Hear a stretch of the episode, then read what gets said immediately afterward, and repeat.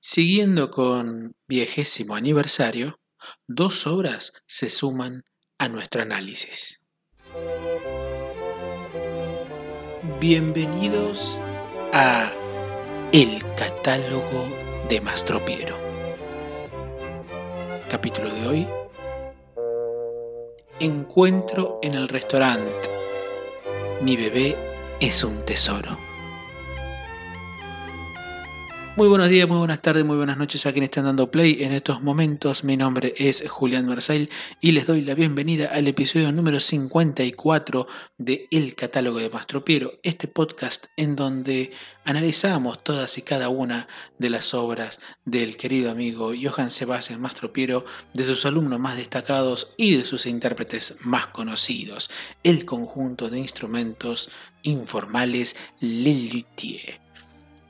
Como decimos, le estamos dando la bienvenida a este episodio número 54 en donde seguimos analizando viejésimo aniversario, seguimos mostrando un poco cómo fue eh, la cocina, digamos, de, la, de cada una de las obras que aquí se interpretan, de las nueve obras que se interpretaron durante ese espectáculo entre 1987 y 1989, y también para ver cómo aparecían esas influencias en esas obras de Lelutier. Saludamos a todos y a cada uno de los oyentes que estuvieron la semana pasada escuchando lo que fue el análisis de las dos primeras obras de viejésimo aniversario.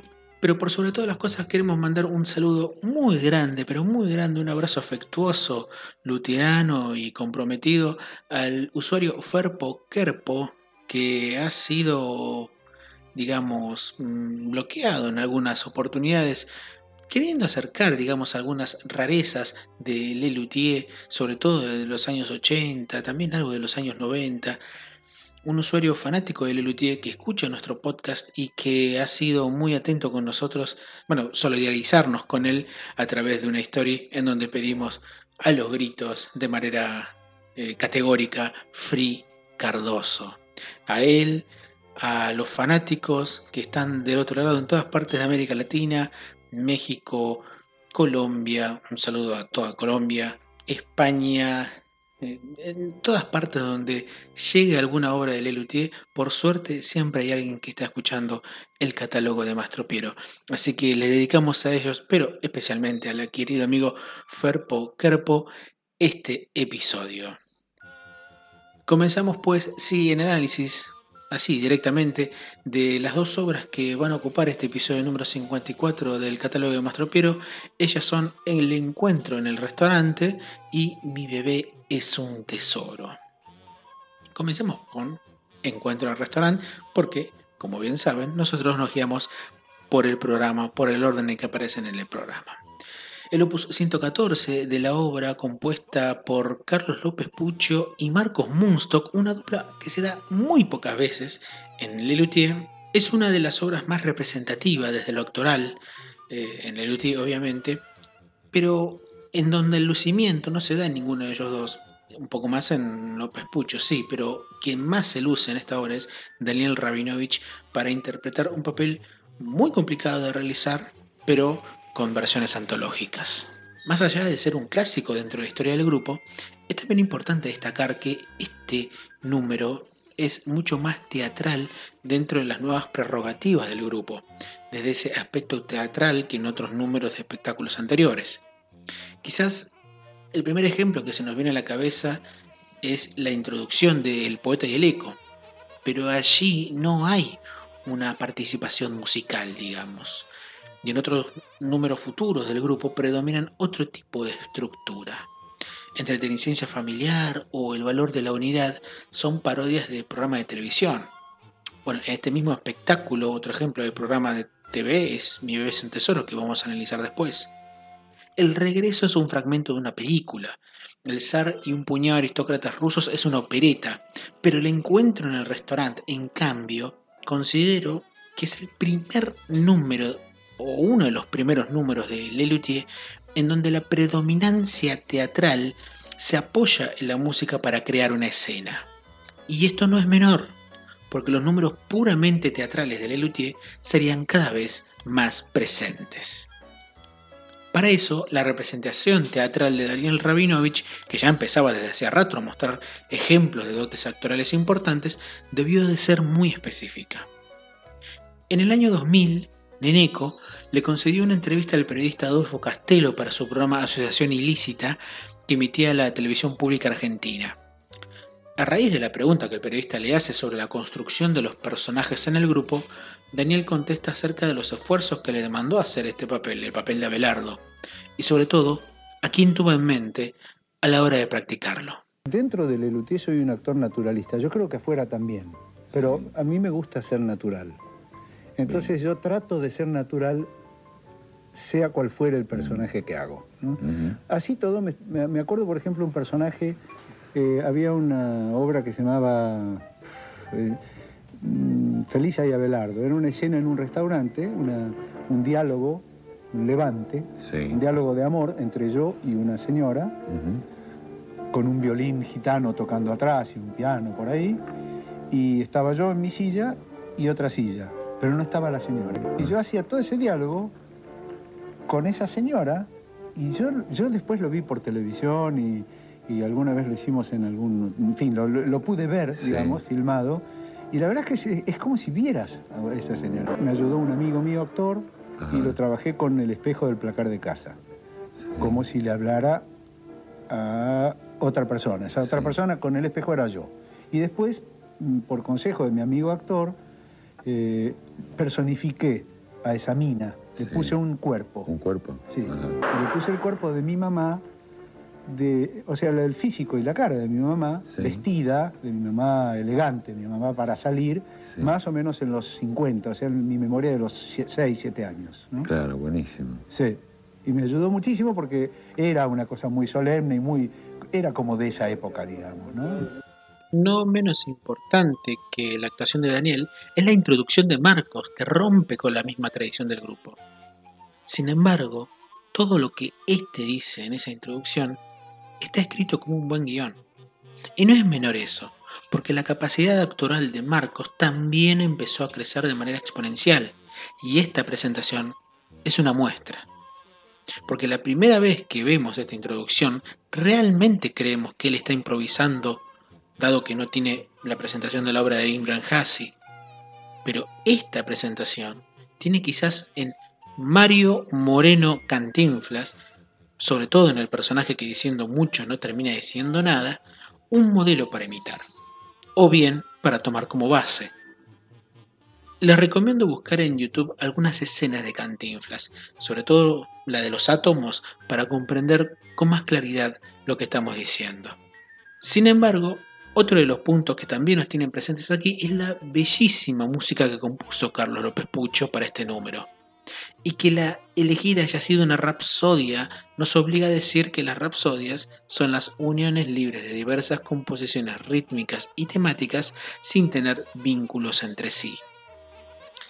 Quizás la más conocida de todas las rapsodias compuestas sea obviamente Rapsodia Bohemia de Queen, compuesta por Farrokh Bulsara. Pero más allá de eso, la que viene a la mente enseguida, sobre todo porque fueron compuestas originalmente para piano, son las rapsodias húngaras o las Magyar Rhapsodiak en su húngaro original de Franz Liszt, que son una serie de 19 piezas musicales escritas durante 1846 y 1853 y durante 1882 y 1885. Si bien son obras muy complejas y de difícil ejecución, hay una en particular que tiene suficiente historia, que casualmente es la que sirve de referencia o bien de parodia para este número de Lelutier. Es la Rapsodia número 2 en Do sostenido menor, dedicada al conde Ladislas Talecki. Escuchemos un fragmento y algunos pasajes nos sonarán del latín de López Pucho.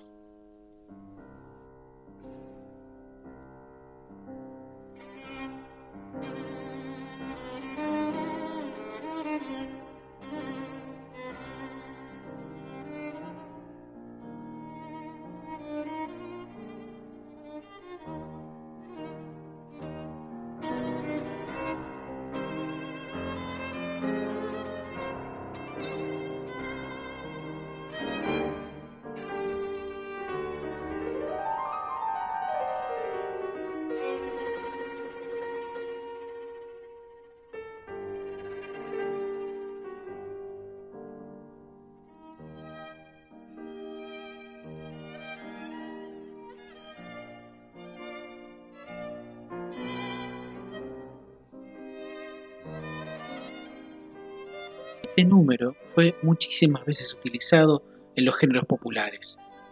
Lo usaron en Tommy Jerry, lo usaron en Quién engañó a Roger Rabbit y, oh casualidad, también aparece en una película de Mario Moreno Cantinflas. Estamos hablando de Si yo fuera diputado, película del año 1952. Originalmente Encuentro en el restaurante iba a llamarse Violín Gitano, lo cual me hace recordar a Vientos Gitanos, ¿no? Del recital 75. Pero luego le cambiaron el título al que conocemos ahora. También le cambiaron el subtítulo que corresponde al género. En los programas de mano del espectáculo original de vigésimo aniversario, este número era Escena de Felisa y Abelardo, pero la antología Grandecitos del 92 al 96 se la cambió por Rapsodia Gastronómica. Fue interpretada en viejésimo aniversario, después se le agregó el contrabajo a Jorge Marona, también se le incluyó en Grandecitos y se la volvió a reflotar en Chist, pero sacándole varios chistes y la presentación de Marcos. Escuchemos el fragmento final de Encuentro en el restaurante tal como sonó en el escenario del Teatro Coliseo en la primera temporada de Viejésimo Aniversario de 1987. Daniel Rabinovich en la voz, Carlos López Pucho en el latín y Carlos Núñez Cortés en el piano.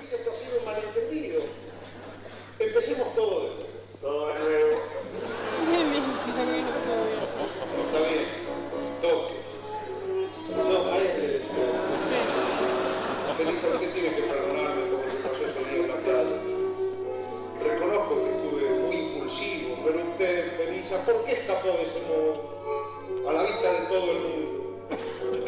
Sí, es cierto que yo corría detrás de usted, dando aullidos, pero yo la corría para reparar mi falta, Felisa. Solo quería devolverle su traje de baño. Comprendo que está ofendida, que me exige una satisfacción yo puedo darle mucha satisfacción, Felisa. Vean,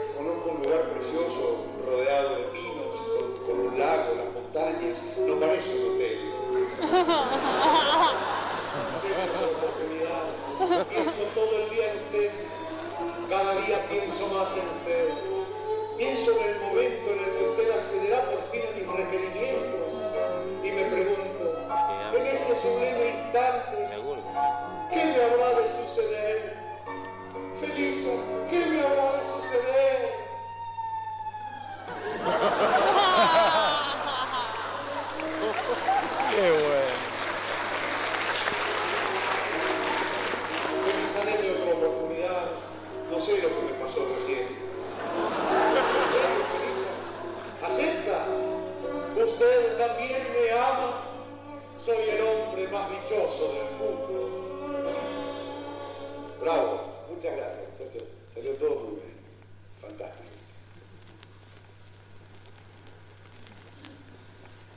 Ahí viene, ahí viene, está bien, viene de verdad.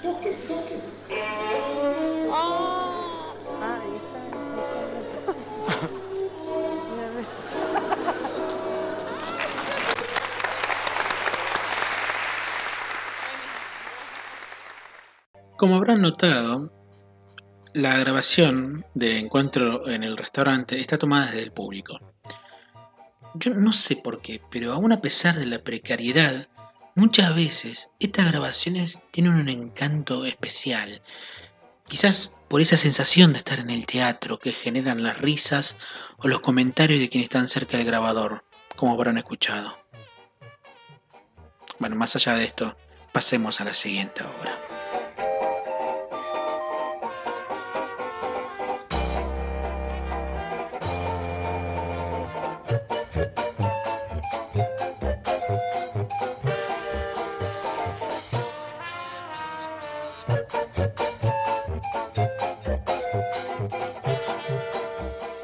Originalmente llamada Llanto de Amor, este tema de López Pucho, Marona Núñez Cortés es otra obra de Lelutier en donde la televisión es parodiada o burlada.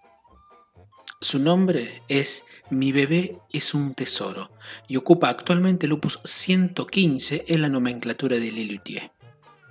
ya tan versados en las parodias a los medios de comunicación, sobre todo en Sinfonía Interrumpida, La Tanda, Entretenicencia Familiar, esta obra parodia directamente a dos tipos de programas que venían emitiéndose desde los años 80 en Argentina. Uno de ellos es Utilísima.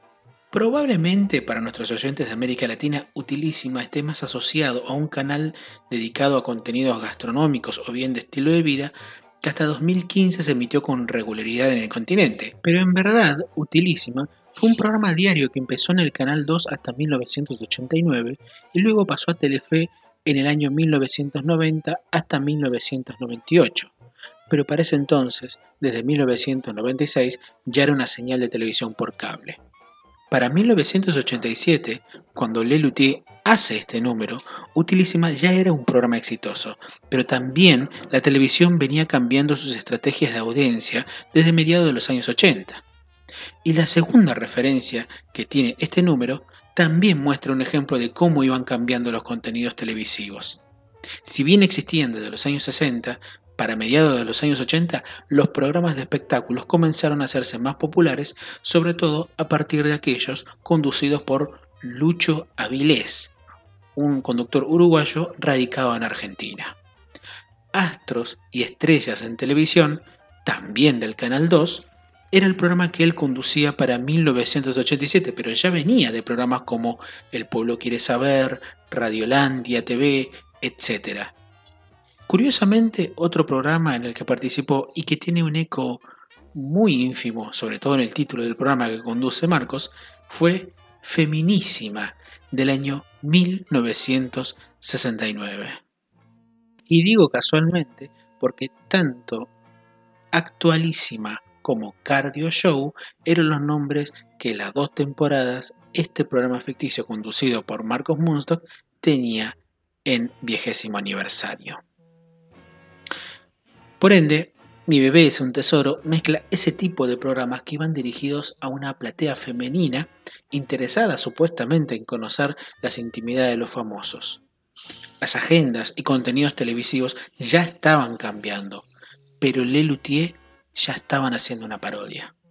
Por eso puede entenderse que este número siga teniendo vigencia. El siguiente número de nuestro grupo dedicado a burlarse de ciertos estereotipos de la TV fue Fronteras de la Ciencia, de un encanto con humor, hacia el año 1994.